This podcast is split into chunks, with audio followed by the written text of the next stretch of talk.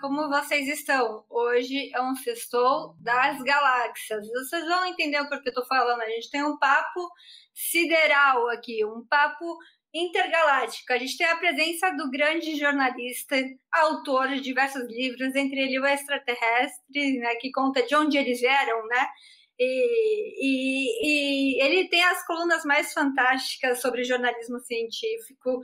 E a gente também tem a maravilhosa diva do humor, aquela que não parou nem quando estava grávida, continuou nos palcos fazendo o stand-up, causando alegria, trazendo riso para milhares, milhões de pessoas. A Mel Maher. Então, mas aí vocês vão me perguntar, Bruna, o que, que, tem a ver humor com ciência? E é isso que eu proponho a vocês hoje aqui comigo. Por favor, entra Salvador!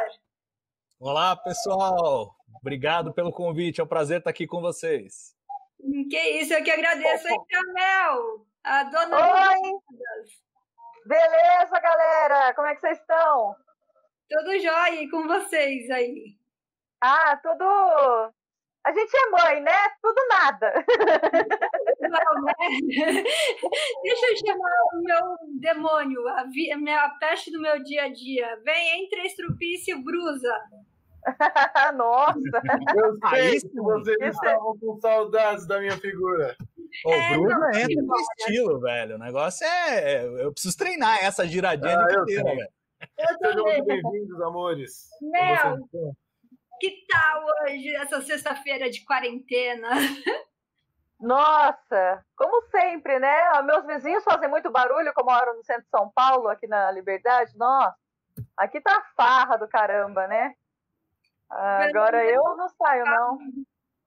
Salvador... Peguei agora, já que você falou que sextou, peguei uma ice agora na geladeira que tava já um século lá. Então não... Eu tô na minha coca, é o meu vício. E você, Salvador, é viciado no quê? Ah, não muitos vícios, mas a, co a coca é muito forte, coca zero. E na sexta-feira uma cervejinha ajuda também, né? Então. Alô, Monami. É isso aí. Agora, a Mel tava falando que o, o, barulho incomoda. Aqui não é o barulho, aqui é o cheiro. Eu sinto o cheiro do churrasco do vizinho, já vai me dando mau humor, velho. Ah, mas o churrasquinho tá na, na minha janela. Eu moro no terceiro andar, tem um churrasquinho que sobe aqui. E melhor, tem uma tabacaria de narguile eh, embaixo da minha aqui também. Eu tô é, cheiro é. é de menos. Eu é também faço cheirinho, né? Eu fumo um cigarrinho. É bom que a gente já ficou acostumado sabor barbecue para essa sexta-feira de quarentena. hum. Mel, Salvador, Bruno, eu quis fazer hoje um papo relacionando ciência e humor, porque o humor faz parte da ciência, inclusive tem vários estudos, e, e eu queria começar com uma frase do Bill Gates que eu achei muito legal, uma entrevista que ele fez para a BBC, em homenagem a você ter ido no CNN falar de preguiça, Mel. então, eu estou com preguiça, galera. Sabia que, que é, estudos falaram que a preguiça faz bem para o comportamento, faz bem para a saúde. E o Bill Bom. Gates falou a seguinte frase, meu, meu teleprompter. O Bill Gates falou em uma entrevista para a BBC que ele prefere escolher um trabalhador, um funcionário preguiçoso, porque ele acha que os preguiçosos chegam mais rápido, descobrem mais rápido a forma para chegar no problema e resolver. É, eu concordo. Salvador. Concordo você... completamente. Se contratar um brasileiro, então, chega duas vezes mais rápido. é, eu, eu não sei muito bem o que pensar disso aí. Eu, eu acho o seguinte: é óbvio que é importante a gente ter tempo para refletir sobre as coisas, né? Para deixar a cabeça trabalhar. Então, o, o tempo ali da preguiçinha, ele é importante, mas ao mesmo tempo eu não sei se um preguiçoso que não chega a nenhuma resposta, vai chegar as respostas. Mas em todo caso, se você puder me dar o, o, o e-mail do Bill Gates, eu vou mandar meu currículo lá, quem sabe ele me contrata. Eu também tô querendo, porque, puxa, o meu relógio biológico, galera, não funciona antes do meio-dia, só a base de venvância, tem déficit de atenção. Então, é muito difícil falando com Salvador ontem, né? Poxa, que ele me entendia, né? Eu falei, eu não sou a única, porque eu sou taxada de preguiçosa, porque as pessoas não entendem que eu sou um ser atípico da sociedade. E tem pessoas como eu, gente, que não funcionam de manhã. E eu queria entender como você lida com isso no humor e você na ciência, com a questão do relógio biológico. Ah, o meu relógio. É, o meu relógio biológico para o humor é tranquilo, né? Porque a gente só trabalha à noite, eu também não consigo acordar cedo de jeito nenhum. É, aí é fácil, a gente vai, faz o show, né? Eu, eu tô na profissão mais certa para ser preguiçosa, assim, né? Não para se eu tenho muitas ambições, aí eu não, não daria certo. Mas como eu não tenho muitas, tá muito bom como eu, eu trabalho. Mas essa coisa da preguiça, eu, eu, sempre, minha mãe sempre me chamou de preguiçosa, sempre teve isso, né, na minha vida. Mas ela sempre me adiantou, até inclusive em outros empregos, sabe? Tipo, eu nunca gostei de trabalhar, de fazer coisas que dá para automatizar. Eu não Sim. tenho paciência para fazer nada repetitivo, por exemplo. É uma, um, um, grande sofrimento na minha vida é lavar uma louça, estender roupa, é lavar qualquer coisa que tem que fazer mais de uma vez me irrita demais. Me manda nossa, me manda pintar parede, me manda mudar, mexer, quebrar coisa aqui, fazer qualquer serviço eu faço. Agora, essas coisas repetitivas eu não consigo. E no trabalho eu também tinha isso, cara. Quando eu trabalhei numa imobiliária, num, para advogado, e era uma imobiliária, é, ele comprou um computador em 95, né? Meu primeiro emprego. Ele comprou um computador só para escrever a petição. E, e contratos, e, e, e, como se fosse uma máquina de escrever. E eu nunca tinha usado computador na vida, e foi com a minha preguiça de ter que ficar escrevendo toda vez uma petição nova, que eu criei vários modelos de petições só para ter que mudar o nome, só para, sabe, eu automatizei todo o escritório dele só com a minha preguiça. Ele ficou com tanta raiva de não conseguir mais achar nada que me mandou embora. tá Mas, Gates. Oi? Bill Gates, contrata a Mel que, mano, ela é aí, aí no Windows. A preguiça faz isso. Eu, é, sempre faz isso faz a gente. Não, eu não vou fazer isso várias vezes, eu vou fazer uma vez bem feita para não precisar mais de usar de modelo para sempre. O preguiçoso pensa assim. E depois que lançaram Ctrl-C, Ctrl-V, lista de transmissão no WhatsApp, facilitou muito nossa vida. Ah, sim. É que eu sou da época, né? A gente aqui é da época que eu, eu fui datilógrafa, né? Falando em datilografia, nós temos um grande jornalista aqui, o Mensageiro Sideral. Ele fala de tudo. Ele tem livros fantásticos. Tem um que eu comecei a ler, mas desculpa, Salvador, eu ainda não acabei, eu juro que vou acabar, que é sobre extraterrestre. Eu queria começar baseado, gente. O que, que vocês acham? ET existe? Bom, eu vou, vou. Bom, primeiro vou responder o negócio do relógio biológico, que para mim também não é um problema, porque assim, duplamente não é um problema. Não é um problema como é, é, jornalista. Jornalista normalmente tende a começar na hora do almoço em diante, né? E aí não tem hora para acabar, para fechar o jornal. Tradição de jornal impresso, é, 20 anos trabalhando com jornal impresso. E astrônomo, né? A pegada da astronomia que sempre me cativou e o céu só tem de noite, né? A não ser que você seja astrônomo solar, você vai ter que trabalhar à noite, vai ter que madrugar. Então, para mim, isso não era, não era problema. Agora, extraterrestre, você pergunta, pô, existe, não existe extraterrestre? E a resposta mais honesta é não sabemos, não sabemos. E, e, a ciência, ela resiste a essa especulação, né? É importante a gente sempre falar, olha, tem aí as estatísticas, o número de planetas, o número de estrelas, o número de potenciais habitats para a vida, que é enormemente vasto, mas ao mesmo tempo toda hipótese precisa ser verificada. A gente precisa ir lá e checar. E quando a gente vê aí é, busca de evidências de vida em Marte, evidências de vida em Vênus, é justamente esse esforço de tentar não simplesmente achar se existe, mas saber se existe ou não. Então não sabemos, mas eu, particularmente, sou otimista. Acho que as estatísticas favorecem a aposta de que ETs existem. O otimismo tá pro lado de existir, então, porque o meu otimismo tava tipo, não existe, sai de mim, não quero sondar anal. Obrigado. aí, aí é outro salto, aí, aí já é disco voador. Disco voador, eu sou extremamente cético. Eu não, eu não consigo entender o que, que esses ETs atravessam 50 anos luz de distância para vir aqui assustar, é, como disse o, o uma vez, ficar assustando velhinha no interior de Minas Gerais, ficar esquartejando o boi. Ah, sei lá, vêm fazer um churrasco, talvez. Aí já esquarteja o boi ali e tal, já faz. Mas fora isso, não, eu não entendo o que, que eles poderiam é, vir aqui fazer da forma como eles supostamente atuam aí como discos voadores. Acho que os discos voadores estão mais na nossa cabeça é, do que no céu. E muitas vezes a gente vê coisas que a gente não sabe explicar, e aí não sabe explicar, pronto, é ET. Fácil, fácil de responder essa. E às vezes não é, às vezes é só uma coisa que você não sabe explicar. Pode ser um fenômeno atmosférico, pode ser alguma coisa que os humanos já sabem o que é, mas você particularmente não sabia. Tem é, vários relatos de piloto de avião, por exemplo, que confunde Vênus, quando está mais brilhante, né, o planeta mais brilhante no céu, às vezes confunde com algum, alguma aeronave que possa estar tá ali nas redondezas e tal, é, por não saber que Vênus está naquela posição. Aí comunica com a torre, fala: Ó, oh, tô vendo uma coisa tal hora ali, tal ângulo. Aí a torre abre, não, isso aí é Vênus, isso aí é aquilo. Então, assim, a gente se confundir com as coisas é normal. Agora, daí a saltar para a conclusão de que são ETs, eu não faria esse salto, viu, Brusa? Teve aquele papo da, da NASA liberar vídeo, né, de UFOs que foram ah, Foi o Pentágono, foi o Pentágono. E é ótimo assistir esses vídeos, porque você vê os vídeos e fala, não sei que porra é essa. e é exatamente isso que é um UFO, não identificado. Um né? Não identificado. Não sei que porra é essa. E é... Eu concordo totalmente com o Salvador. Em relação a tudo. Até a Deus, é, eu sou do não sabismo igual você, Salvador.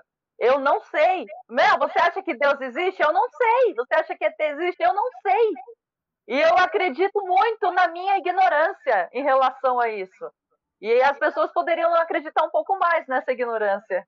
Mel, eu acho incrível, ignorância. Acho incrível isso que você está falando, justamente porque assim, muita gente se angustia com o não saber, né? Então, tipo, é. se eu não sei uma coisa, eu tenho que inventar uma resposta, ou eu tenho que achar é. que sei, ou eu tenho que.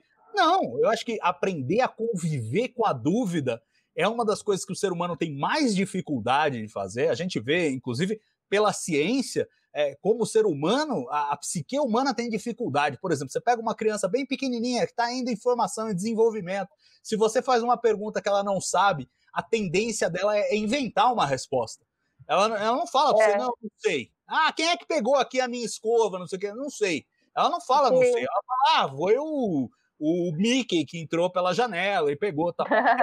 É, parte da psique É, a necessidade de explicar tudo, né? É, da forma que a gente processa informação, como o nosso cérebro funciona, a gente sempre buscar uma explicação. Por isso Sim. a gente tem. Por isso que existiu é, demônios e tantas outras coisas na Idade Média é por causa disso, né? As pessoas Exato. não entendiam esquizofrenia, não entendiam epilepsia, não entendiam várias outras coisas, né? Aí, ah, eu vi aqui o, Rapidinho, eu vi o Rafael Marinho aqui um comentário, grande comediante, ele existe vida na, inteligente na comédia? Estamos procurando ainda, Rafael. Saudade, saudade de você, querido. Você sabe Oi? que eu fui no show do. Mandei saudades do também ele. Eu fui no show do Rafa do Gueré, né, na semana passada. E... Foi.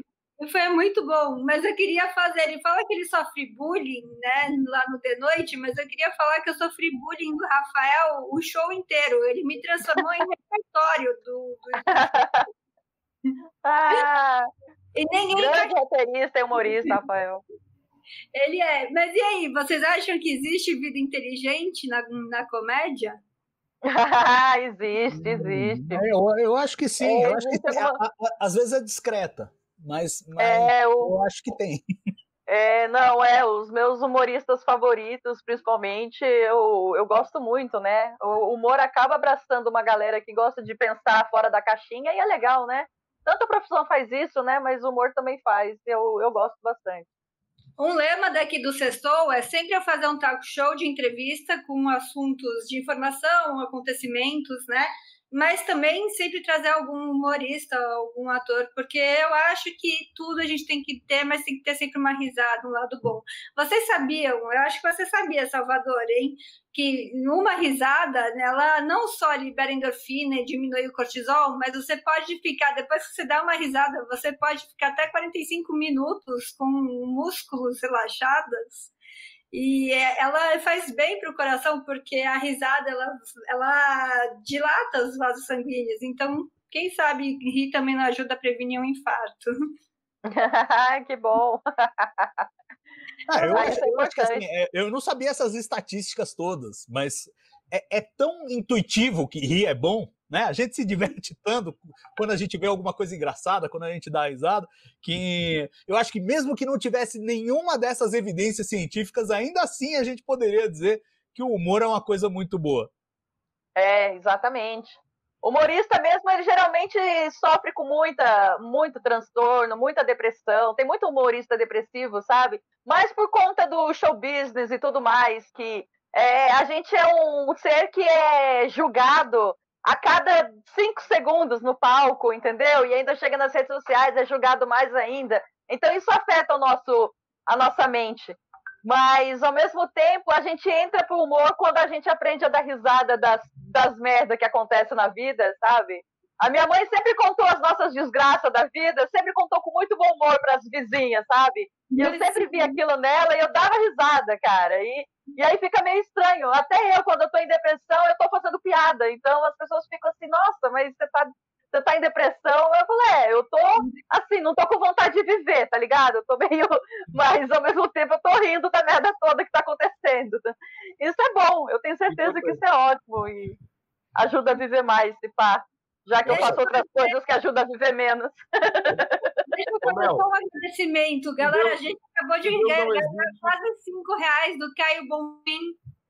Se quiser, por Deus favor, não existe, como se explica Melmacher? Eu, eu, como... Hein, Mel? Gente, só é porque de... Deus não existe, mas deusa. Ah! ah. comédia, pelo menos. Arrogância. Sério, quando Desculpa, você aceitou, eu falei, sério, para tudo. A Mel Maher vem no programa. Uhul! Ah, obrigada pelo convite, gente. Ai, Salvador, não fica com ciúmes, eu... não, porque eu também te busquei de outro lado do espaço para vir aqui com a gente. Não, tranquilo, e fiquei muito interessado pelo que a Mel falou, porque assim, a gente nunca para para pensar, a gente, audiência nesse caso, eu não sou humorista, muito pelo contrário, eu sou uma pessoa extremamente sem graça, mas assim, ah, é... ah tá, às vezes eu acerto, mas só na intuição. Se eu preparar uma piada, não funciona, tem que ser na, na... Mas enfim, você comentou aquela coisa da, é, é, da, do, do drama de você ter a obrigação de ser engraçada. É uma, é uma obrigação, é uma demanda, é uma opressão da tua profissão. Como você lida com isso no dia a dia? Pô, você tem que entrar, encarar uma, uma audiência, um público que você não sabe direito quem é, e ao mesmo tempo essa coisa de ser cobrada depois se as pessoas não acharam graça, que é uma coisa tão subjetiva, tão difícil, né, da gente traduzir. Como é que é isso no seu dia a dia? Pesa? Pensa nas redes sociais, né? Que no show, é, é, o show é mais tranquilo, assim. Eu tenho um material meu que funciona, independente de onde eu tô, assim, a maior parte das vezes funciona porque já foi testado muitas vezes, né?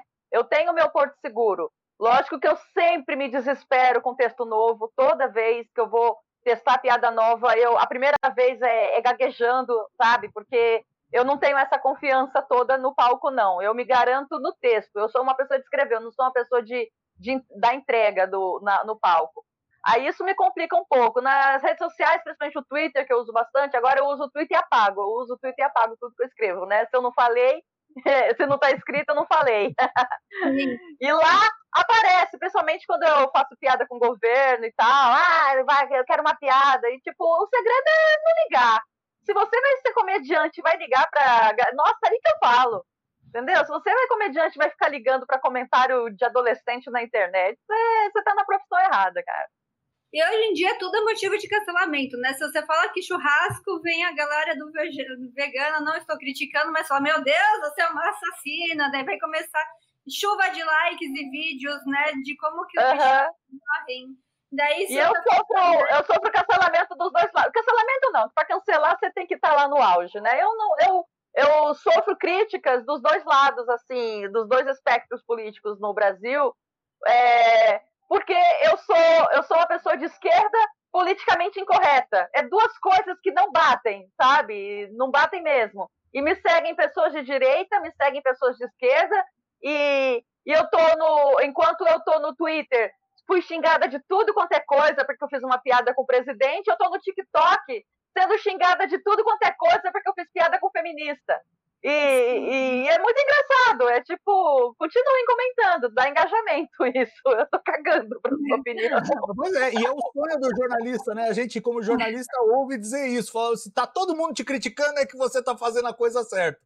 Essa é a minha inspiração. Galera, vocês estão muito legais hoje. Obrigada, Joyce e Caio, por terem feito super sticks. Comentam chuvas de super stick. Vai, vá, vai, faz a sua chat. Galera, libera a mão. Valeu, Iriane. Mel e Salvador, vocês estão dando dinheiro. Vou fazer toda semana. A menina ficou tão feliz que vou doar também em nome de todos os marreiristas. ah, Iriane! Ah, Iriane, é uma querida essa menina.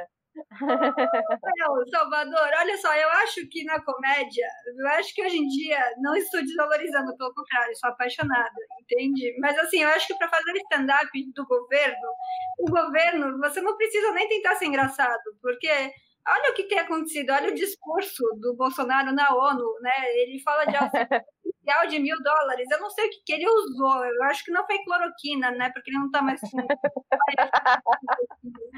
o cara fala também que que ele está sendo um exemplo, estamos sendo um exemplo, né, na questão de sustentabilidade, né, das, né, da, da Amazônia e do Pantanal, né, tipo tamo, né, lista de zoados, países rejeitados, eu agradeço ele, porque agora a gente não está podendo entrar em nenhum lugar, é, a competição tá grande, viu, presidente? Presidente, se fosse comediante, eu tava aplaudindo, cara. Mas infelizmente ele é o presidente do país, é, cara. Exatamente. Eu adoraria rir com isso, mas eu só consigo... Eu adoraria rir com isso, mas é triste demais. É triste demais. É, Bom, faço... desculpa de que quando eu tô nervosa eu dou risada, é verdade. Então eu, eu também. Me explica. eu queria, juro que eu queria entender, porque eu me pego em situações muito, muito. Nossa, olha a pergunta. Eu não, não sei te explicar isso. Não tem um fenômeno assim. É, é, é, rir, é rir nervoso mesmo. Não, é rir de nervoso. Eu acho que assim, a gente vive uma situação surreal hoje. Né? E assim, sui generis é, na história humana, em que a, a, as, as lorotas mais inconsistentes, mais incompatíveis com a realidade objetiva, de alguma maneira conquistam as pessoas. Agora, como explicar o que o está acontecendo é muito difícil. Tem a ver aí com alguns mecanismos das redes sociais, a coisa de você é, criar na, na, cabeça das pessoas reforços de ideias que elas têm pré-concebidas, né? Em vez da, da realidade desafiar essas pessoas, como essa realidade está toda apresentada ali pelas redes sociais, é uma realidade que já se conforma aos preconceitos da pessoa. Isso vai reforçando, reforçando, reforçando, a ponto de todo mundo achar que tudo é verdade. Então tem gente que defende o presidente, que vê aquele discurso e acha que é tudo verdade o que ele está dizendo porque é reforçado no, em todo o ambiente social, é reforçado que aquilo é verdade. E ele está, de é. certa maneira, pela bolha que ele vive, ele está escudado daquelas fontes que vão mostrar que, na verdade, aquilo lá não para em pé. Então a gente vive essa situação de ter, ao mesmo tempo, todo mundo junto na aldeia global, mas cada um na sua aldeia, na sua pequena aldeia, em que tem o seu conjunto de verdades imutáveis ali. Agora, como a gente sai disso, como a gente fura as bolhas, deixa um entrar na outra, não sei. Não sei como vamos sair disso. Não sei nem se a, a civilização, como a gente aprendeu a, a admirar aí na, na, na, era moderna, vai sobreviver a isso ou se teremos uma nova Idade Média. Eu falo isso, parece exagero, parece coisa de piada, né? Mas eu, cada, cada ano que passa, eu estou mais convencido de que não é piada. E eu tenho certeza que a galera lá na Roma Antiga quando viu lá que os bárbaros estavam ameaçando invadir, ninguém falou, bom, agora é o fim da civilização, vamos entrar em 10 de merda. Mas foi exatamente o que aconteceu. Então eu acho que o nosso ceticismo, não, não, imagina, pô, não é possível, o Trump falando aquele monte de mentira, não vai ser reeleito, ou não vai dar golpe, ou não sei o quê. E a gente tá vendo, igual os caras lá na Roma Antiga. Não, imagina, isso aqui nunca vai cair. Olha o aqueduto. É, é. Hoje em dia a gente acredita agora em tudo, né, cara? Que tudo é capaz, tudo pode piorar, né? Pois é. Esse é o problema. Certo. É, eu acho que a questão no Brasil é, é, educação e religião, infelizmente, sabe? É, é, muita igreja e pouca educação de base. As pessoas hum, que que, você vai falar? Entendeu, cara? O que, que você vai falar? As pessoas também que têm alguma coisa para contribuir, para poder mudar isso, acabam ficando numa arrogância acadêmica muito difícil de, de fazer o povo, a galera entender, entendeu? Acha que, ah, você é burro. E não, a pessoa. Não é que a pessoa é burra, entendeu? A pessoa é ignorante. A pessoa teve pouco conhecimento ali para poder. E o que, que entrega mais mastigado para ela? É o pastor que entrega mastigado para ela. Então ela acaba acreditando no que o pastor fala. E isso serve para tudo. É uma, é uma autocrítica. Eu sou muito de fazer autocrítica de esquerda, sabe? E eu uhum. acho que isso acontece bastante. Enquanto tá ali a esquerda falando em empoderamento, patriarcado, mansplaining, um monte de palavra que o povão não entende, tá lá o Malafaia falando bem facinho as mentiras dele. Bem facinho para entender, entendeu? E aí quem é que a pessoa que não teve acesso a uma educação de qualidade vai acreditar? Ela vai acreditar naquilo que ela é capaz de entender. Bolsonaro traz soluções fáceis para as coisas difíceis. E, e, a verdade é que a solução não é fácil para nada. E aí ele acaba tendo voz, né? Eu, e foi assim que eu, eu, acho, eu acho largado. Desculpa, Salvador. Não, tudo bem. É, é, é só para reforçar o que a Mel está falando, eu acho perfeito esse diagnóstico e tem muito a ver com a simplicidade do argumento e nem, nem tanto a origem. Aqui no Brasil, eu concordo com ela, tem muito a ver com, com igreja, com imposição religiosa e tal, mas, por exemplo, a gente olha na Europa, principalmente a Europa Ocidental, a gente é. não vê essa correlação com religião, mas ao mesmo tempo a gente vê o crescimento do discurso fácil, né? Da, da, da direita extrema, daquela coisa meio autoritária, fascista. A gente vê o, a, a extrema-direita crescendo na França, a gente vê na Itália, em lugares em que é, a, a, religião não é já, é, não tem o nível de influência que tem aqui no Brasil. E ainda assim esse discurso está ganhando força. Por quê? Porque é um discurso fácil, é um discurso simplório. É a ideia do tipo, ah, não, o problema do desemprego são esses imigrantes aqui que a gente trouxe para cá, isso que é um absurdo. É muito simples falar isso. Vai falar de desemprego estrutural, vai falar do fato de que a, a, a humanidade aumentou oito vezes o número de pessoas no planeta em 100 anos, né? Vai falar é. essas coisas são mais difíceis de processar e, e, e a, a, pessoa prefere a resposta simples. Ah, então é só me livrar desses imigrantes e tá tudo resolvido? Então ótimo. Vamos fazer Make America Great Again. Pronto, é coisa mais simples que isso. É. Eu, a gente é contra bandido. Ah, jura que você é contra é, bandido? É, eu também sou contra bandido. Né? Tem que funcionar tudo, como diria mamãe encateou, digo, mamãe falei. Mas tem uma muito. Ele me segue. Você vê o Boulos e o Mamãe Falei me seguem no Twitter. tipo... Ai, Boulos! Eu dei um bolo. Boulos. É, eu vou de Boulos, com certeza. É. Eu dei um bolo pro Boulos e ele ficou simpático comigo. Foi um dia que meu pai quis me matar. Eu cheguei no estúdio, que eu tinha conseguido uma entrevista para ele, para o Boulos, né? Eu falei, eu é. preciso fazer esse trocadilho, né? Eu sempre quis falar bolo, quero dar um bolo pro Boulos né? Eu cheguei brigadeiro, depois eu falei, ele estava apressado, eu falei, por favor, bolos, não estraga meu trocadilho, não dei certo na minha Deixa você pelo menos entregar um bolo para você e gravei no Instagram. E tem uma frase falando de igreja, é uma mãe chorei, mamãe falei, ele me segue também e ele já participou do programa, inclusive foi o cara que mais dá audiência para mim até agora.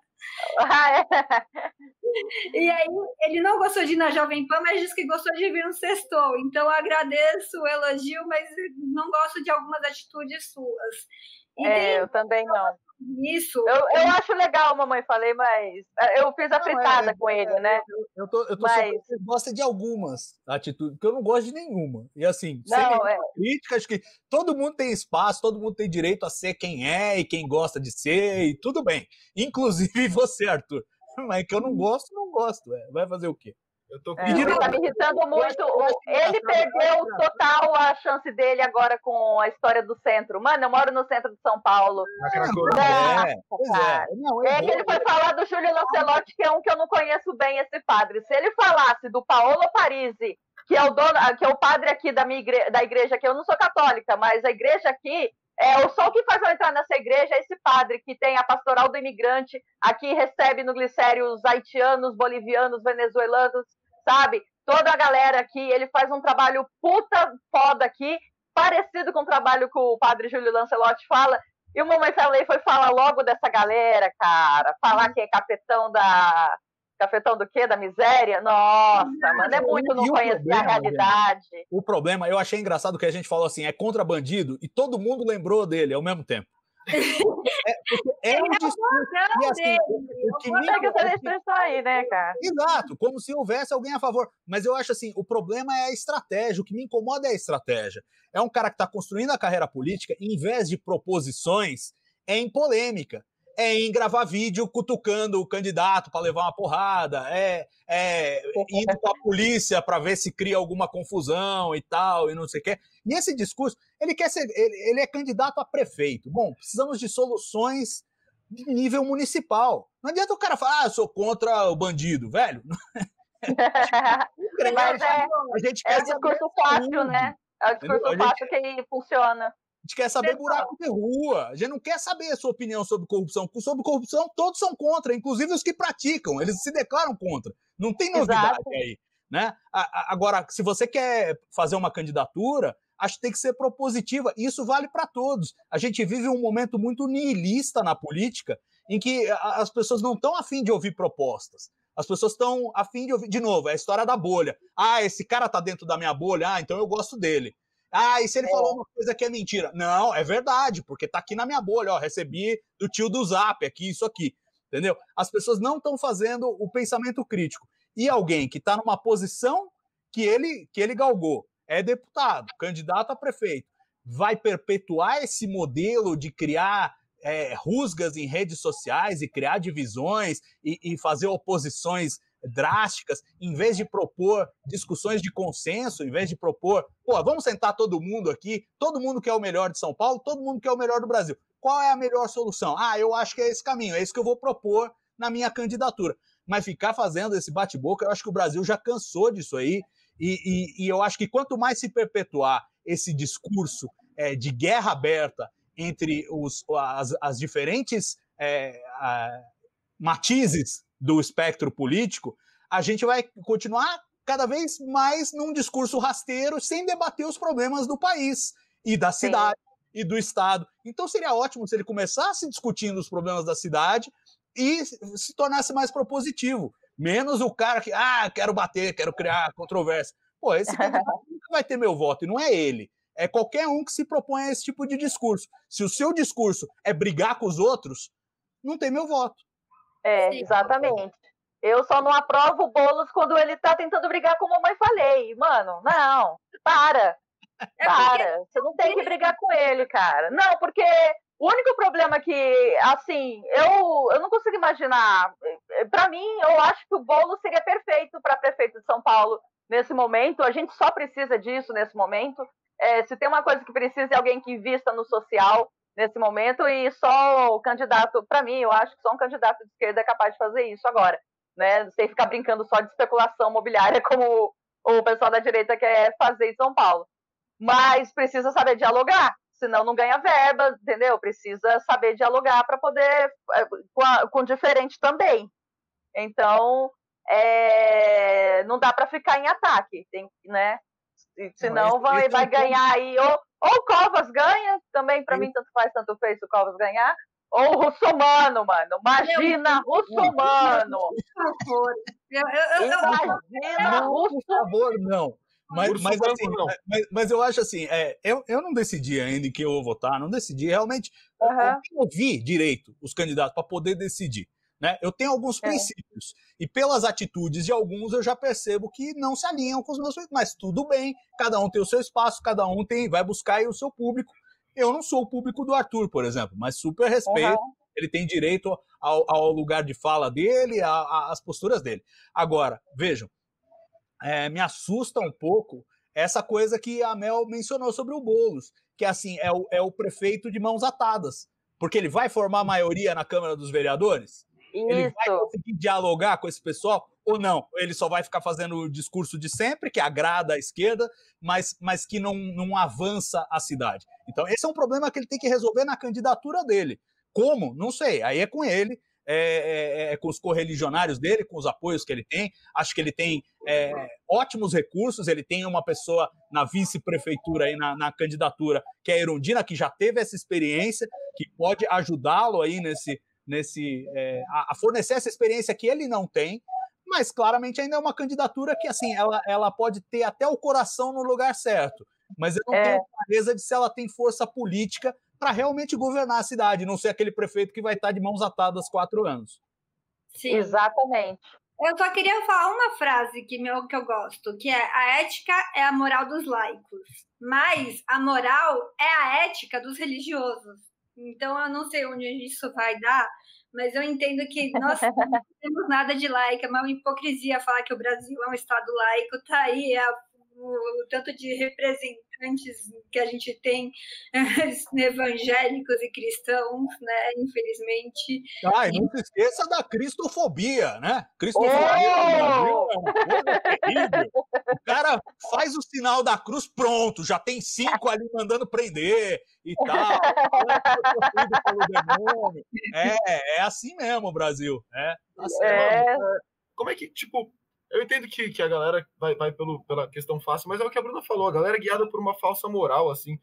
E, e aí, tipo, não tô nem falando da galera é, que não tem acesso à informação, ao pessoal que nasce, porra, no, lá no meio do Mato Grosso e não, não chega a ter acesso. E tem uma galera que, que tem o acesso à informação, mas escolhe não ter. E ignora o fato de existir a informação. Isso não é uma pessoa ignorante?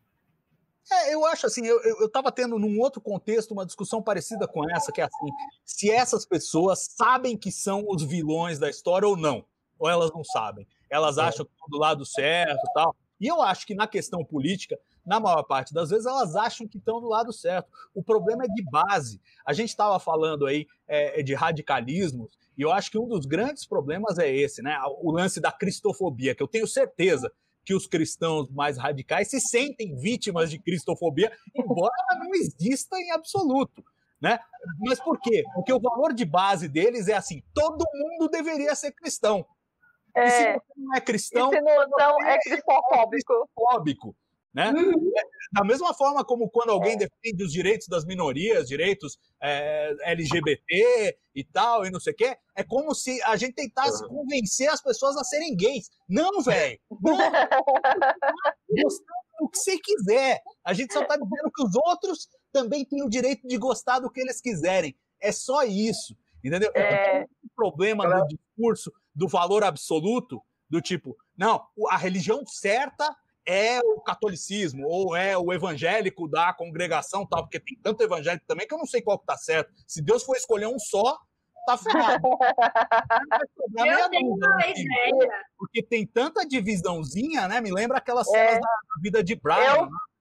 Eu gosto muito de fazer piada com cristão, né? Eu adoro fazer piada, porque eles ficam putos, né? Aí eu gosto. Aí sempre mandam, né? Faz piada com Maomé. Aí eu penso, mano, Cadê a bancada islâmica no Congresso, tá ligado? Exato, não faz Cadê? Eu não conheço Maomé, ninguém me obrigou a aprender sobre Maomé na escola. Me, me obrigaram a aprender sobre Jesus Cristo na escola, não me obrigaram a aprender sobre Maomé. Ah, mas aí mesmo assim eu fiz um. Eu falei, tudo que eu sei de, de muçulmano é que se desenhar Maomé, eles mandam você matar você, né? Então eu, eu, peguei aquele emoji de turbante que tem e falei, pronto, esse aqui é Maomé, agora eu vou falar de cristão quanto eu quiser, tá ligado? Mas eu acho isso tão óbvio, eles têm uma dificuldade tão grande, é, que assim, ah, por que, que aquela história do, do, do Charlie e tal, a crise lá, o atentado, uhum. é, por que, porque a França tem um monte de muçulmano, então faz sentido ter um público ali, é, é, é. para você fazer uma crítica social local. Aqui no Brasil não tem. Qual é a graça de fazer uma graça com Maomé se ninguém, se ninguém adere de uma forma sistemática, de uma forma é, intolerante àquela determinada religião? Não tem graça. Não tem é. graça fazer piada de, de é, agora, isso. eu, Brasil, eu ainda vejo um pouco mais de muçulmanos, porque aqui no centro tem os sírios que vieram agora, um bando de fudido, coitados. Acabaram de vir numa zona de guerra lascada. Sabe, mano? Não tem o que ser assim, por assim, eles do que, assim. mano. Que pena, certeza, cara, tua vida. Certeza, eu tenho certeza de que se um dia a gente eleger um presidente que vai dizer é, Brasil acima de tudo, é, Alá acima de todos, piada de muçulmano. Vai chover piada. Entendeu? É que não chegamos lá ainda. Não chegamos a, a, ter alguém desafiando a laicidade do Brasil, que é um, é um valor fundamental, está na Constituição, né? desafiando de uma maneira tão aberta a ponto da gente falar: olha, a cultura precisa responder a esse desafio. Então, precisamos de piadas de cristão, sim, porque sim. os cristãos estão querendo impor a sua verdade pessoal a todo mundo, algo que Exato. a Constituição veda. Então, tem que ter a piada. O dia que o muçulmano quiser se impor aqui no Brasil, a gente faz piada do muçulmano também, não tem problema. É. Eu paro, o cristão parou de se meter com política, acabou a bancada evangélica, eu paro de fazer piada com cristão e deixo todo mundo seguir sua religião à vontade. Mas não quer. Não, não quer, quer se meter com política, tem... cara, quer se meter nos meus direitos. A gente tem imitações diárias do nosso presidente da República aqui feitas por diversos comediantes maravilhosas. Agora, vai ver se os comediantes da Suécia imitam diariamente o presidente do Brasil. Não, porque para ele. Não. E o Brasil já está de quando, piada. De vez em quando. Virou. de vez em quando. Quando o Bolsonaro vai na, na, na ONU, aí virou assunto global. Aí tem uma, uma piada com ele. Né? Negócio da Amazônia. Mas assim, ah, não é, é diário. Não é diário. Porque o Bolsonaro, goste ele ou não disso, ele não é um personagem global diário. Ele não é. Ele não é. Ele é uma figurinha desse tamanho assim. De vez em quando cresce quando faz uma bobagem. Né? E aqui no Brasil, claro, ele está no nosso dia a dia, ele é uma figura maior, é, vai ser mais alvo do humor nacional. Mas no humor nórdico, eu duvido que os caras todo dia façam uma piada de Bolsonaro.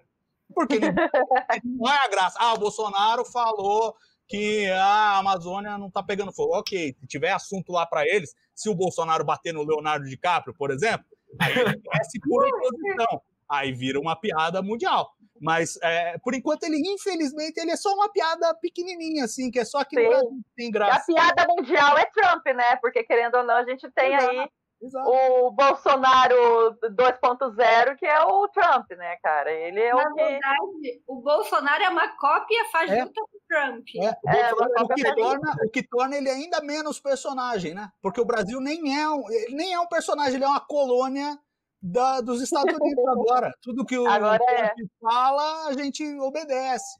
Entendeu? Sim. Então, e copiam é, tudo, é tudo, né? Eu vou saber o futuro do país agora com as eleições dos Estados Unidos, que a gente vai saber como é que vai ficar o Brasil. Porque Exatamente. tudo, tudo que tem nos Estados Unidos chega aqui igual, igual. Os haters são iguais, a, a política é igual, o discurso é igual, a culpa em quem vai votar é igual. Não, não muda nada. É, é simplesmente. É essa coisa do Bannon lá, do, do Eduardo Bolsonaro ali, fizeram exatamente, vamos importar igualzinho, porque se funcionou lá, vai funcionar aqui.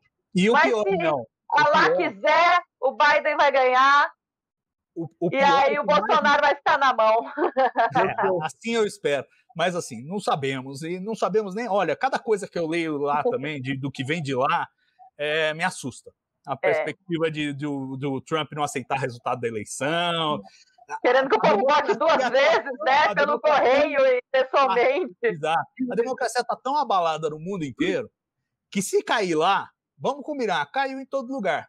Né? Porque se tem um bastião da democracia, por mais que se critique a atitude americana, pelo menos do ponto de vista da tradição, é, é. é visto como uma referência. Tipo, é, esse é o modelo desde a Guerra Fria que resolveu se adotar em termos de, de, de, do mundo livre, né? E se cai lá, eu não sei o que acontece com o resto do mundo. Então, realmente, a, a eleição americana ela vai definir os rumos do mundo em mais de um sentido, não só em quem vai ganhar, mas para lembrar a nossa ex-presidente, em quem vai perder e todo mundo vai ganhar, todo mundo vai perder também. Então, é, vamos ver o que vai acontecer. Mas ela, ela nunca teve mais certo. Falou, Dilma.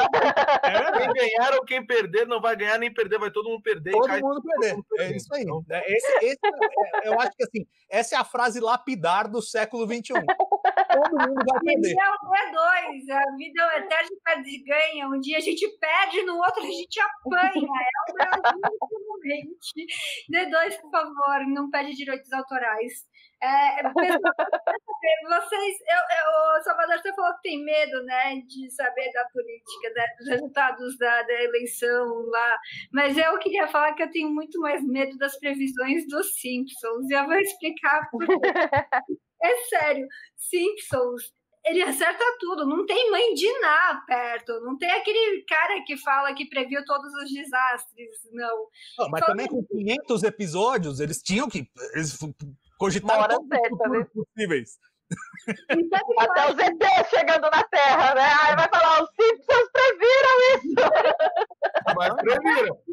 No bar, no, no veterinário. Gente, a gente já sabia, tava lá que ia ter coronavírus, entendeu? Que ia todo mundo ou fazer quarentena ou iam fazer gambiarra da festinha clandestina, o veterinário que vira o bar. Simpsons me dá muito medo, mas eu não sou a única a falar isso. Sabe também quem fala bastante do Simpsons, Salvador, por com você?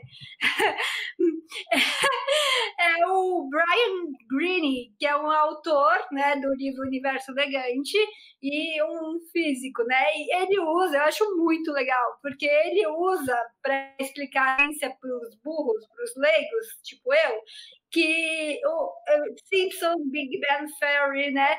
Eles falam que, que ele fala que é óbvio explicar, né? É, coisas para os leigos e ele até usa, né? A brincadeira que é, do Sheldon que ele fala faz sentido tentar passar ideias científicas complexas às pessoas comuns e ele acredita que Só que eu acredito, vendo o nosso querido bolso, que não, não nem se você for um desenho animado e explicar para ele que existe um vírusinho, sabe? Que existe uma floresta, que, que é, é, você tem que ter empatia, sabe? Não funciona. Então, eu acho que o Sheldon e o Brian Messa estão tendo que vocês têm que estudar o fenômeno Bolsonaro, porque eu juro, eu não sei se ele é daqui ou se a gente que é muito evoluído. Eu, eu mandaria ele, inclusive, para Vênus. Desculpa, eu confundo sempre os planetas. Para ele ficar com, com a fosfina,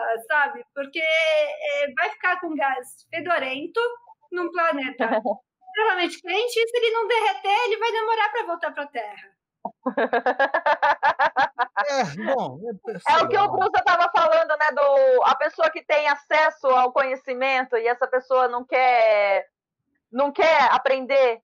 Eu acho que também existe o jeito que a pessoa é criada, que mesmo ela tendo porque não, não que as pessoas sejam vítimas de nada, mas as pessoas são produtos do seu, do seu meio. Sabe? Eu sempre digo isso. A filhinha do Bolsonaro, ela tem chance, ela tem chance de ser diferente. Ela vai ter que romper com a família inteira, vai ter que romper com tudo que ela aprendeu a vida inteira para poder aceitar aquilo. E eu acho que acaba assim, as pessoas de humanas e as pessoas que vão para a área pedagógica, os professores e tudo mais, eles se dão ao trabalho de pensar e procurar entender a, o mundo de outras formas.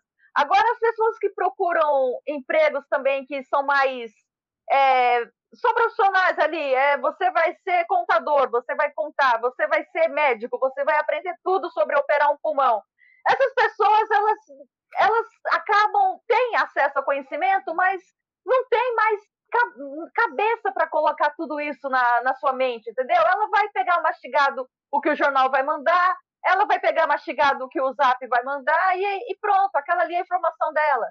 Eu acho que, infelizmente, é a cultura que tem aqui no Brasil, né? É, é, ela é arrengada há tantos anos, a TV, que agora está tentando ser um pouquinho mais progressista, tipo a Rede Globo, querendo fazer algumas coisas, mas, poxa, vai conseguir agora, depois de passar décadas e décadas pregando a, a pasteurização do pensamento, tudo mais, vai conseguir mudar o pensamento? Eu não mudo o pensamento da minha mãe, cara. Por mais que eu consiga, assim, algumas coisas, eu sei que ela não vai mudar certas coisas, certos pensamentos dela. Ela não vai deixar de ser homofóbica, não vai deixar de ser, sabe? É, é, ela ainda, de vez em quando, eu faço, se eu passar duas semanas sem falar com a minha mãe, ela mora no Ceará.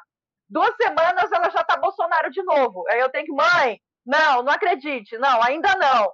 Não é para sair sem máscara, não sei o quê porque as pessoas. É, tem que esperar umas gerações a ir embora e deixar essa molecada que agora quer romper, quer romper demais, né? Demais. Eu não concordo também. Eu, com meus 38 anos, eu não, eu não concordo com, a, com os rompantes que eles querem, mas eu entendo que aquilo é para poder conseguir uma, uma nova mentalidade no futuro. Então é esperar o futuro, esperar que nós nós, junto com os velhos, morram um dia. E esse pensamento retrógrado vai embora, isso, cara. Isso, isso tá garantido, Mel. Não precisa se preocupar que isso vai acontecer. Isso é então, certo. vai. Aí não Eu acredito na rapaziada. Agora, agora eu- É, se É, tiver, se a gente se fizerem, se descobrirem mesmo pra gente virar imortal, aí lascou. É, bom, primeiro eu sou pessimista com relação a isso. Acho que não tem a menor chance, não nos próximos milênios.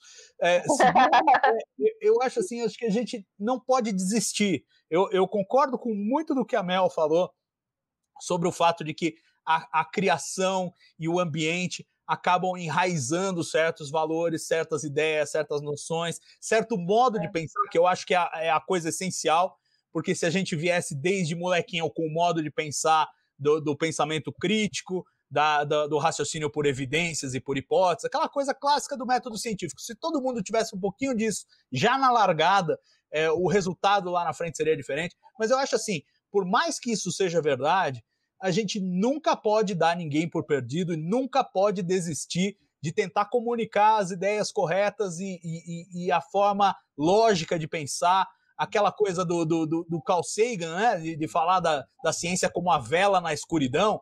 Ele escreveu isso lá nos anos 80, 90, e, e, é absolutamente verdadeiro e nunca foi tão urgente a mensagem que ele deixou lá atrás.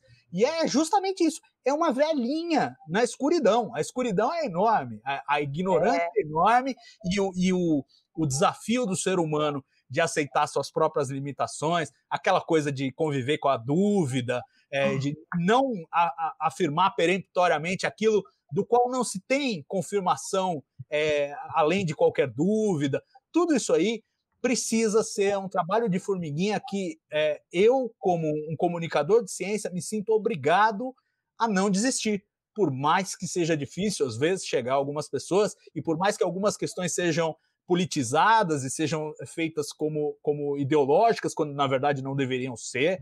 Né? A gente pega essa própria situação da pandemia. Velho, é um vírus, é um vírus. Não, não tem vírus de esquerda, não tem vírus de direita,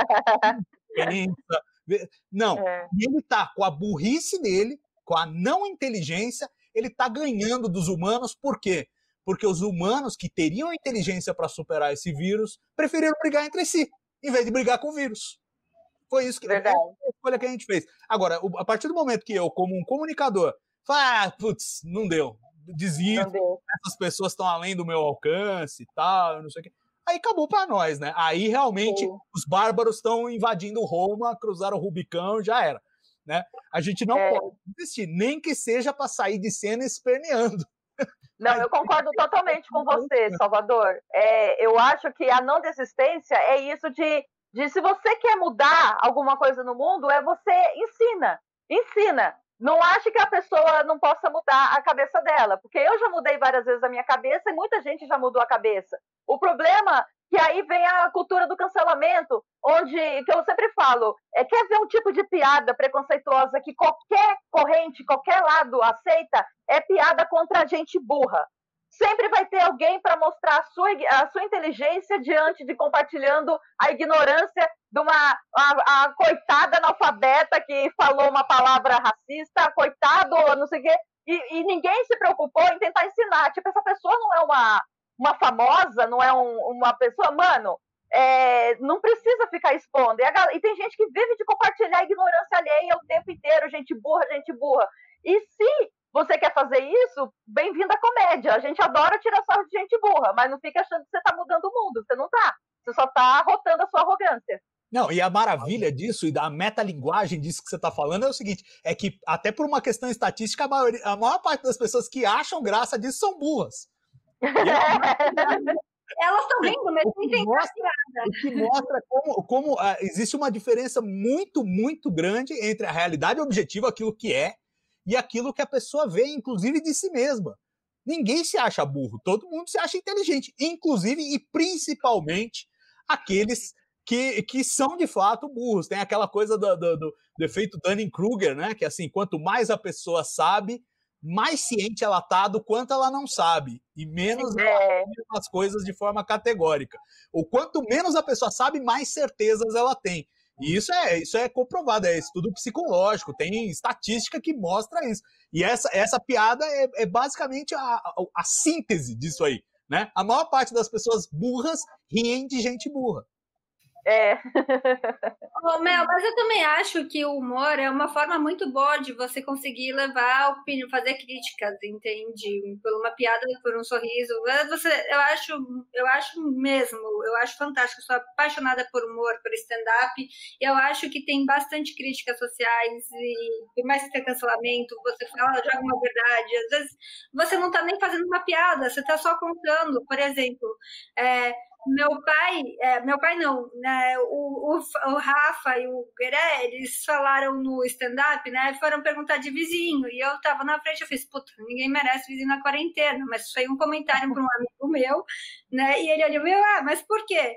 E eu tive que falar o porquê eu falei. E era verdade, eu não tava zoando, sabe? Eu achei que ninguém acharia é. Muito eu falei, meu, um grupo de vizinhos aqui do meu condomínio estavam discutindo se é, o cheiro da maconha, sabe? Uma vizinha falou, ah, eu não aguento mais cheiro de maconha todo dia. Daí o outro vizinho falou, ah, eu não aguento mais você, aproveita e vai para longe.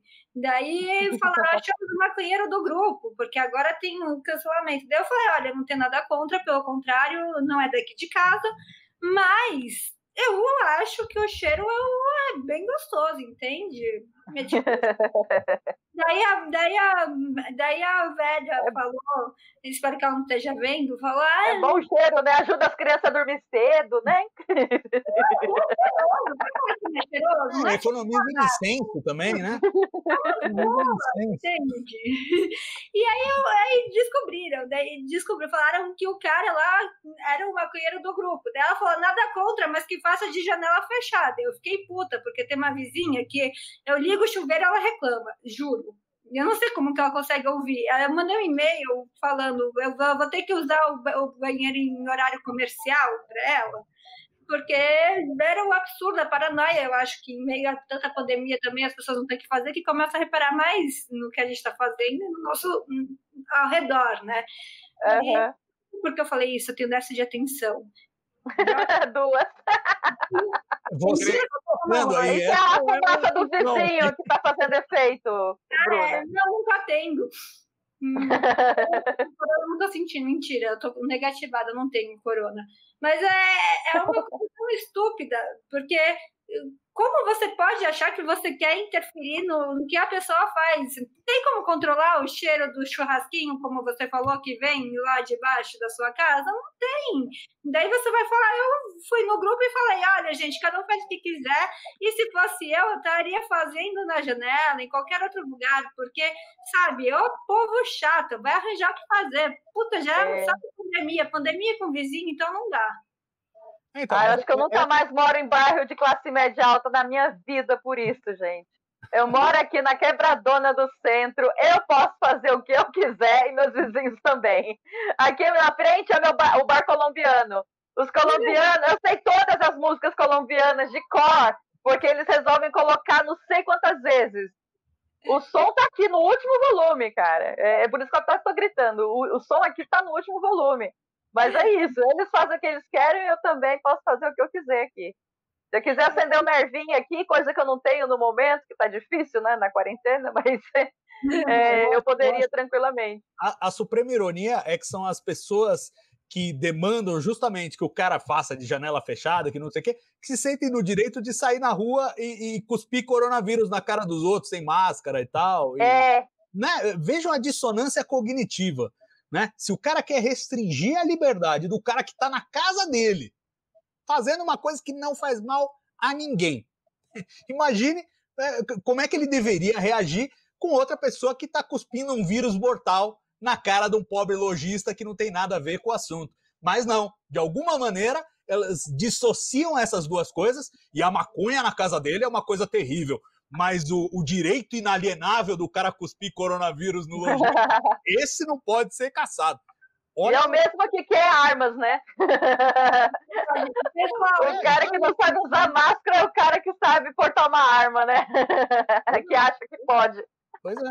É. Olha, eu vou falar, eu me surpreendi muito. E infelizmente a gente já está chegando em uma hora de live, senão o boss Panunzio, que vocês dois conhecem, Mel e, e Salvador, Sim. vai me dar uns puxões assim de orelha, porque eu sempre passo da hora das lives, você tem que ter comprometimento. Matheus, você que imita o Panunzio, como é? Bruna, como é que você me faz três horas de programa aqui no meio da TV Democracia? Isso aqui é um trabalho sério, Bruna. Te falta Falta você. Você não tem noção, Bruno. Você me passou vergonha? eu ouço isso do meu pai. Ele me fez uma pergunta, né? Ele, você não pode ser mais engraçado que humorista. Eu falei, é verdade. Ele, por que, que você insiste em fazer gracinha? E eu acho que isso aí deve eu ter que tratar com o meu psicólogo, porque eu não percebo, não quero fazer gracinha, porque quando eu faço gracinha, ninguém ri. Então, quando eu falo sério, as pessoas riem. Isso que é o problema. Eu também, eu não tô fazendo piada nenhuma aqui. Vocês não estão pagando, mano. Eu só faço eu só faço piada mediante pagamento, cara. eu falei isso uma vez no Twitter, né? O pessoal veio me encher o saco que era porque eu não faço piada no Twitter, fico só falando de política. Aí eu falei, meu, eu não sou paga aqui para usar o Twitter, vocês são. eu queria terminar perguntando para você, Salvador, e a, a, gente falando sério, não, é, eu amei o você, o seu episódio no Comediantes do Mundo, Mel. Assim, ah, obrigada você me faz perder muitas horas do meu tempo de produtividade e refletindo com você. E você também, eu fico vendo, lendo seus textos e vendo vídeos seus, eu acho um absurdo, porque quem tem déficit de atenção abre uma página e já tem 800 abas abertas e você nem lembra onde você foi parar. Você foi parar no buraco negro, mas você E eu queria perguntar para você, o que é o buraco negro? Uh, o buraco na verdade, é uma ideia tão simples e tão complicada ao mesmo tempo. Vamos começar pelo simples. Se eu pegasse a massa da Terra inteira e se eu comprimisse ela no, no, na cabeça de um alfinete, então eu peguei a Terra inteira, pá, amassei ela, ficou na cabeça de um alfinete. Aquela quantidade de matéria é tão densa, tão absurda, que a gravidade que ela vai gerar perto da cabeça do alfinete vai ser tão forte que nem a luz, que é a coisa mais rápida que consegue escapar dali, não vai conseguir escapar. Né? É, é, a luz vai tentar sair e vai cair de volta, porque a gravidade vai chamar ela de volta. E aí, como nem a luz escapa, é um buraco negro. Aí você fala, bom, mas tá, e como é que a gente comprime a Terra é, no tamanho da cabeça de um alfinete? A resposta é não comprime. A natureza não conhece o meio de comprimir a Terra dessa maneira. Por outro lado, a gente já entende como funcionam estrelas que têm uma massa muito maior que a da Terra, são bem maiores, e a gente sabe que quando acaba a vida delas, dessas estrelas bem maiores, maiores até que o Sol, é, o que acontece é o seguinte: é, a estrela vive, é uma bolota de gás, e ela tem dois processos. Um da gravidade tentando comprimir ela, e o outro do que acontece no interior dela, porque como ela está sendo comprimida, a pressão fica tão grande no interior da, da estrela que os átomos começam a grudar uns nos outros. E no que começam a grudar uns nos outros, geram energia. Então essa energia de dentro para fora compensa a gravidade de fora para dentro e a estrela fica bonitinha lá, por isso que a gente olha para o Sol todo dia, ele tem o mesmo tamanho, ainda bem. Bom, imagina o que acontece quando acaba essa, é, esse, os átomos que ela está grudando lá no interior, o combustível para a fusão nuclear que ela tem no interior dela. Bom, acaba a força de fora para dentro e só sobra a gravidade de dentro pra, de, de, de, de fora para dentro. E, então a gravidade vai lá e pum, vai esmagar essa estrela. Quando ela esmaga a estrela, já ficou mostrado por cálculos teóricos que não existe outra força na, na natureza que consiga impedir o colapso completo. Então ela vai e se comprime até virar um buraco negro, que é basicamente uma massa comprimida a ponto de a luz não conseguir escapar mais lá de dentro. É isso que acontece. E o mais fantástico, a gente teve no ano passado uma imagem de um buraco negro que acabou com todas as dúvidas. E a gente viu realmente aquela mancha escura, que é aquela região de onde a luz não consegue mais escapar. Então, mesmo hipóteses alternativas que falavam: não, não, não, deve ter uma outra força da natureza que impede o colapso completo e não chega a virar buraco negro, essas ideias já caíram por terra desde o ano passado, quando nós vimos ali o chamado horizonte dos eventos, que é a fronteira matemática de onde é, a luz, a partir daquele ponto, não consegue mais escapar. É isso, não sei se ajudou. Mas Mano, eu, eu tô admirada. Você vai cair na prova? Você vai cair na prova, professor? Eu não acredito que eu aprendi o que é buraco negro finalmente. Yeah! Tá vendo quando alguém sabe explicar Google a diferença. A diferença é muito grande, cara. Nossa, é isso! Não que vá mudar a sua vida, você nunca vai se encontrar com Claro que vai! Agora eu posso tentar namorar cientistas, agora eu posso tentar usar, jogar isso na conversa do bar e parecer muito mais fodona, mano. Nossa, amei! Não, aprendi que é um buraco negro. Meu, você sabe que é buraco negro? O Salvador me ensinou. Ui. Mas cuidado, porque pode ser que você leve o processo por falar buraco negro. Já é verdade, é verdade. Né? Não pode mais ser buraco negro. Daqui a pouco também não pode. Não. É, a gente tem esse problema do Dark, né? O, o, apesar que eu não sei como que é em inglês buraco negro, é black hole? É black hole, é black hole. É seria, black, é black, seria é. mesmo. Seria eu acho que é. É que tem o dark no, no, nos Estados Unidos, né? Para o humor dark, que vira humor negro, que daí fica meio. Né, a gente não tem uma palavra boa para usar aqui. É a molecada, é. né? Querendo mudar umas coisas que não vai conseguir é, agora, né? Não, você entendeu? Pra falar da, da, raça, da raça, da etnia, né? É o, o certo uhum. o preto, né? Que a galera fala exatamente por. É, a galera falou que é o preto e agora, né? E aí falaram que é o negro. E antes era o preto, era o, ofens, era o ofensivo, né? É uma mudança muito grande agora. Desde que o Babu foi no Big Brother dizer que o certo é preto, é, eu tô, mas eu não tenho problema, não, cara. Eu, eu falo mal que eu não sei, porque se eu não tô com a intenção racista no que eu vou falar, Exato. ninguém se importa, não. Exato. Se importa que... quem é racista. Quem é racista não. e vai, ah, não sei o quê, aí, né, pessoal, ah, vai São... tomar no seu cu, mano. São você pode falar pro descendente que dá pra ver que você foi racista, mano. Essas, é. essas mudanças culturais e de terminologia são esperadas. Eu acho que faz parte do fato da gente ter um, um idioma, uma língua que é viva, que ela vai mudando conforme o tempo e vai se adaptando às necessidades. Eu pretendo chamar as pessoas sempre pelo que elas se sentem mais confortáveis. Eu não me sinto juiz de dizer para a pessoa como que ela tem que ser chamada. Então, se ela me diz que é preto e não é negro, tudo bem, é preto não é negro. É. Se ela diz que é negro e não é preto, agora eu não vou achar que o raça negra, por exemplo, era racista. Não. É por aí. Gente, fudeu, fudeu que eu comecei o programa apaixonado pela Mel Maher, mas eu acabei apaixonado pelo Salvador. O que, que eu faço? não, eu tenho certeza que tem espaço no seu coração para nós dois. Ah! Você não é seguido pela Opa. Mel. eu vou começar. Eu sair daqui e vou seguir os dois. Por favor, não me exclui, Mel. Ah, já era. Te botei não. na restringir. Mas falando sério, pessoal, você, eu quero a última pergunta assim. Vocês entenderam Dark? Salvador, eu duvido, nem você consegue entender Dark se não tiver a colinha do Dark ali do lado, de quem é Olha, quem. Eu vou, eu vou ter que dar a resposta mais honesta, que é assim, eu assisti a primeira temporada só. Então, assim, a primeira temporada, ok, foi. Mas deixou várias perguntas para a segunda temporada e eu não voltei mais. A Netflix tem esse, essa crise, às vezes, de demorar muito entre temporadas, né? Então, eh, chega uma hora que você já perdeu a curiosidade, você não quer mais saber. Já ah, tá bom, não, não interessa, ah, já passou. Eu ainda estou para voltar para Dark, porque eu achei uma série muito boa, a primeira Legal. temporada.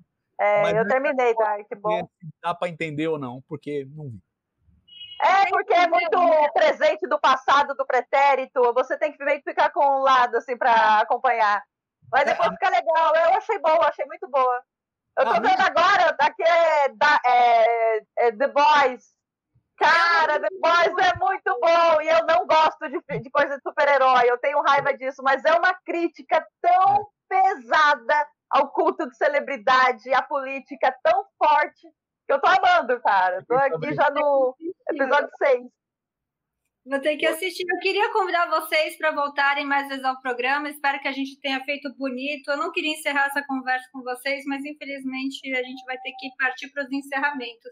Eu queria saber quem vocês mandariam para o buraco negro. Eu tenho uma lista. É, pois é. Ao mesmo tempo é tão fácil e tão difícil, né? Porque é fácil pegar aquele primeiro nome da sua lista e já mandar para lá, mas por outro lado não é muito edificante né? Então eu não Boa. sei, eu vou, eu vou ser piegas, eu vou falar que eu, eu, eu, eu queria mandar o pensamento acrítico, essa, essa incapacidade das pessoas de ouvirem o outro, saberem ouvir e não só querer dizer. Eu acho que a gente precisa de uma mudança de atitude. A gente não precisa trocar as pessoas que estão no mundo, nós precisamos trocar a atitude das pessoas que estão no mundo. E eu, pô, se eu puder usar aqui cinco segundos para dizer, olha, é, não é uma questão de quem nós vamos mandar para o buraco negro, mas é assim, é, o quanto nós estamos é, surdos para ouvir o outro e por isso temos vontade de mandar os outros para o buraco negro. Vamos tentar conversar, pessoal. Nós somos, nós temos aqui o, o, o crânio maior do reino animal, um cérebro avantajado. Vamos usar, vamos, usar, vamos conversar. É, a, a, linguagem humana tão rica, tão cheia de abstrações e uma coisa tão exclusiva nossa. Vamos começar a usar. A gente não pode ser mais tosco que os, os, os bichinhos queridos que estão se ferrando aí por causa dos nossos incêndios. Vamos, vamos usar a cabeça que nós temos, porque para a gente sair desse buraco que a gente se enfiou no começo do século XXI, a gente vai precisar dela. Boa resposta. É uma coisa que não serve só para a cabeça. E... Eu, eu mandaria o Bradesco por buraco negro. eu mandaria Os meus débitos seriam quitados e eu seria muito feliz. Tá bom, tá bom. Pelo menos é pessoa jurídica. Melhor. Não, mas pior que ligação de banco é ligação de telemarketing. Os caras se proliferam, são 80 ligações por dia. Já perguntou, é. ah, eu falo, não sei quem é. Eu não sei quem é a Bruna, esquece número. é horrível a ligação de telemarketing. Eu, eu acho... não atendo, eu não atendo ninguém. Ou você me manda mensagem no zap ou eu, eu não atendo. É verdade. Não, e Filtros Europa, gente. Filtros Europa é uma, é, um, é, um, é uma sina. Você comprou uma vez, você está condenado para a vida. Não importa quantas vezes você troque de telefone, mude de endereço, oh. os caras te acham. E eles querem fazer manutenção daquele filtro que você já jogou fora há 15 anos.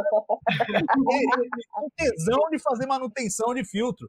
E assim, é. não tenho mais, já acabou. Eu compro Minalba. O meu é de barro. Eu não jogo mais água, é só coca. E sempre aquela promessa: não, vou tirar você aqui do cadastro. Até dali dois meses alguém tá com tesão de mexer no seu filtro. É Só uma dica para quem foi operador de telemarketing. Eu fui operador de telemarketing. Se ligam para você ou alguém errado, qualquer coisa, não adianta falar que não existe, não adianta falar que não quer agora. Fala que morreu. É a única coisa que obriga a eles a colocarem no registro que não é para ligar mais. Morreu. Boa. Gente, Olha... ensinamentos aqui com Salvador e Mel. Eu acho que ninguém podia perder. Por favor, dedinho no like, compartilha com vó, periquita, papagaio. Mel, você que é fodona, você é a rainha da comédia dos humoristas, falando bem oh. da gente. Fala, cara, gostei. Rafa, Marinho, ah. amor, obrigada por sempre estar me ajudando. Ai, muito obrigada, gente. Que conversa maravilhosa com pessoas inteligentes. Nossa, que delícia. Não, adorei, adorei. Me chame não, quando quiser. Eu só queria falar que eu achei muito legal. Eu, eu, lamento muito o fechamento do Comedians do Curitiba, né? Do Curitiba Club. Eu acho é. faz uma falta. Eu vou abrir um comedy club agora, na minha Kombi. Foi tudo que me sobrou. E vai se chamar Comedians. Eu achei maravilhoso o seu, você fazer agora o projeto de fazer. Na Ela tá aqui na minha janela, minha Kombi. O cara do churrasquinho que tá aqui embaixo, ele lavou minha Kombi. Olha como é meu bairro. Ele lavou minha Kombi. Quem eu pedi? Eu adorei. Mas ele fala, meu, lavei a Kombi da Malmaher. Pra que Aqui eu sou a Marielle. É que dentro de casa não faz milagre, não. É, sei como é, mas faz sim, vocês são muito humildes. Eu queria terminar esse papo muito louco e maravilhoso. Espero que vocês tenham aproveitado. Obrigada, Salvador, de novo por ter vindo. E Obrigado, agradeço por vocês todos do programa serem como eu, entenderem que não é preguiça, é só que a gente tem um funcionamento em horário melhor. Então, eu agradeço muito. Abraços para vocês. Chuva de likes. Mel, você é demais. Amo você. Sua comédia continua sendo assim. Salvador, continua sendo maravilhoso, passando esse ensinamento, sabe? Sentir muito bom. Tudo para a gente. Você é um baita jornalista e eu estou muito honrada por vocês estarem aqui. E valeu por ficar monitorando a live e fazer umas aparições. Ótimo. É, Vocês. Estou!